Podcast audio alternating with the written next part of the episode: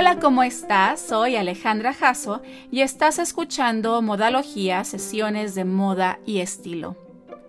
Antes de las corbatas, las pajaritas, las corbatas tipo ascot, las pañoletas, las mascadas y las bufandas que usamos como accesorios y elementos de moda, existieron unos retazos de tela que tenían una función más cerca de lo práctico que de lo estético.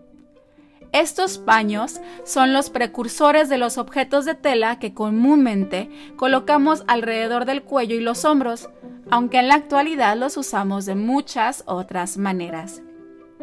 En este episodio te voy a contar el origen y la evolución de los trozos de tela que han acompañado la historia de la indumentaria y el guardarropa femenino y masculino, los pañuelos y mascadas, los cuadros de tela en la moda. Empezamos. Los primeros pañuelos se remontan al antiguo Egipto en el 1350 a.C donde eran un símbolo de estatus que denotaba nobleza y realeza. La reina Nefertiti fue una de las primeras en usar un rectángulo de tela tejida que acompañaba su tocado cónico. China también tiene indicios tempranos del uso de las mascadas. Su utilización era parte del uniforme militar estos registros datan del 1000 a.C. y se encontraron bufandas rectangulares con flecos en esculturas de soldados chinos. Más tarde, en el 230 a.C. y bajo el reinado del emperador Cheng, las mascadas se utilizaron para marcar el rango militar.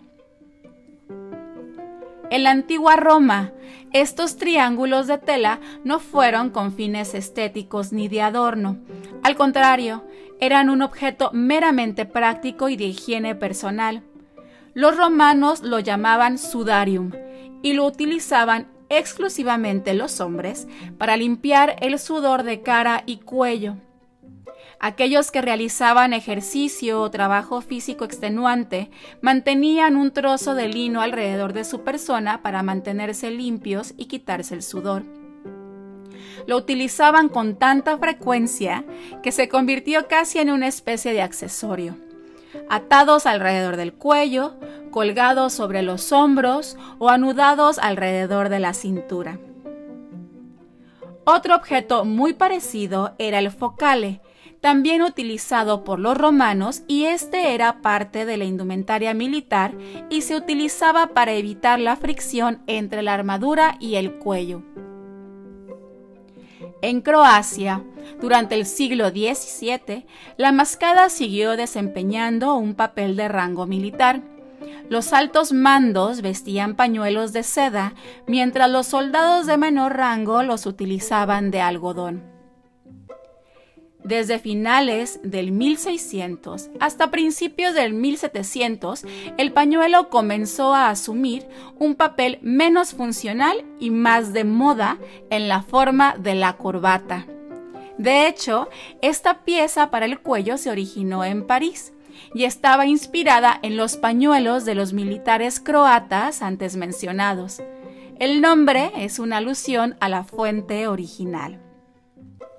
Las corbatas se cortaron de una tira larga de muselina o seda blanca, típicamente adornada con bordados o encajes. El accesorio fue especialmente popular durante partes de la Revolución Francesa, donde creció en tamaño y extravagancia, oscureciendo incluso la mitad inferior de la cara. Durante la revolución, la corbata a veces se teñía de diferentes colores para demostrar lealtad a un determinado bando. Durante la mayor parte de su historia, los paños de tela se utilizaron para limpiar el sudor de rostro y cuerpo.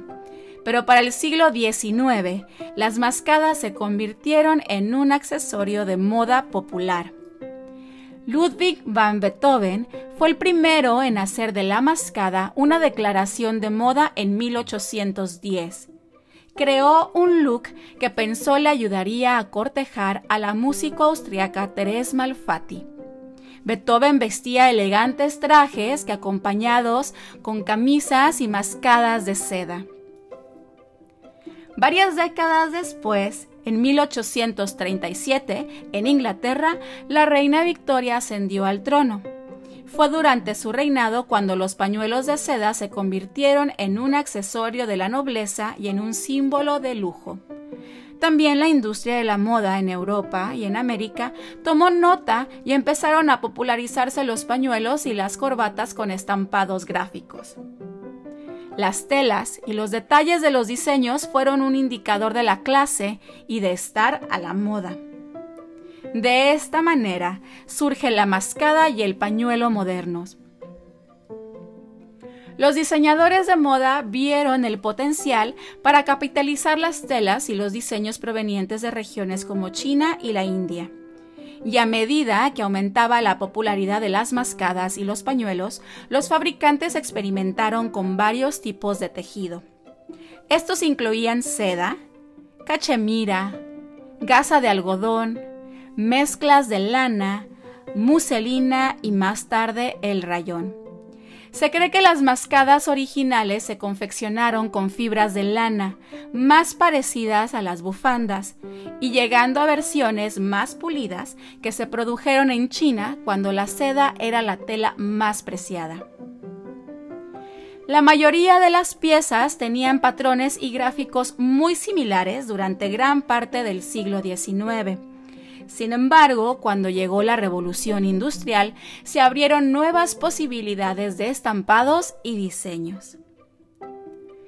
La mascada, como complemento de moda, se definió en las primeras décadas del siglo XX. Los bailarines de los años 20 habían puesto de moda llevar largas mascadas de seda que colgaban alrededor de sus cuerpos. Una historia trágica asociada con esta tendencia es la que sufrió la bailarina Isadora Duncan, cuya muerte fue causada por una larga bufanda de seda pintada a mano alrededor de su cuello, que quedó atrapada en las ruedas de un Bugatti convertible. A lo largo de esta década y la de los 30, la mascada era parte de las siluetas alargadas de la época, funcionó como una envoltura sensual y un elemento de diseño geométrico en los vestidos de moda. El rayón fue una buena opción para las mujeres que no podían permitirse pañuelos de seda lujosos y costosos. Este textil hizo que llevar el look con mascada fuera mucho más accesible. También el lino y la lana se pusieron de moda como otras alternativas menos frívolas a la seda. Las revistas incluso aconsejaban a las mujeres que no querían gastar mucho dinero en un sombrero nuevo a que se ataran las mascadas en forma de turbantes. En la década de 1940, las mascadas se usaban de diferentes formas y en diversas ocasiones, aunque durante los años de la Segunda Guerra Mundial eran más una necesidad que un accesorio de moda. Incluso se utilizaron mascadas y pañoletas como medida de seguridad. Las mujeres que trabajaban en las fábricas tenían que cubrirse el cabello para evitar que quedara atrapado en la maquinaria. A partir de entonces, las bufandas siguieron siendo un accesorio básico, tanto para la moda como para elementos funcionales, desde las mascadas amarradas en la cabeza o sobre la frente de los años 70 hasta el pañuelo atado alrededor del cuello de la moda hipster actual. Los pañuelos, las mascadas y sus hermanas de invierno, las bufandas, han consolidado su lugar en el mundo de la moda. Hoy en día muchos diseñadores de moda de todo el mundo producen mascadas impresas.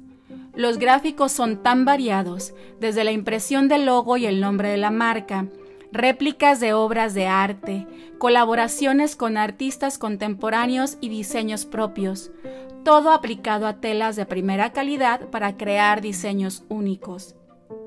Las mascadas hoy son más que un artículo o tendencia de moda, en algunos casos son realmente una obra de arte.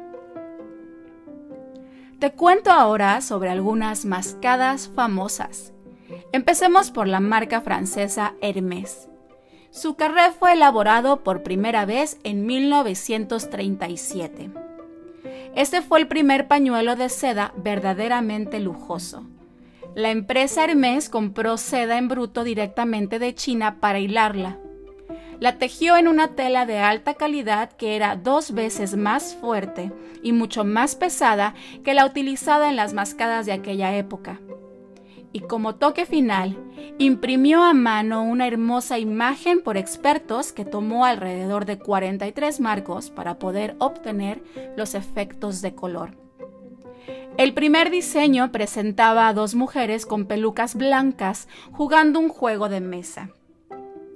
Hoy estas mascadas, con sus múltiples temáticas y diseños, son objetos coleccionables.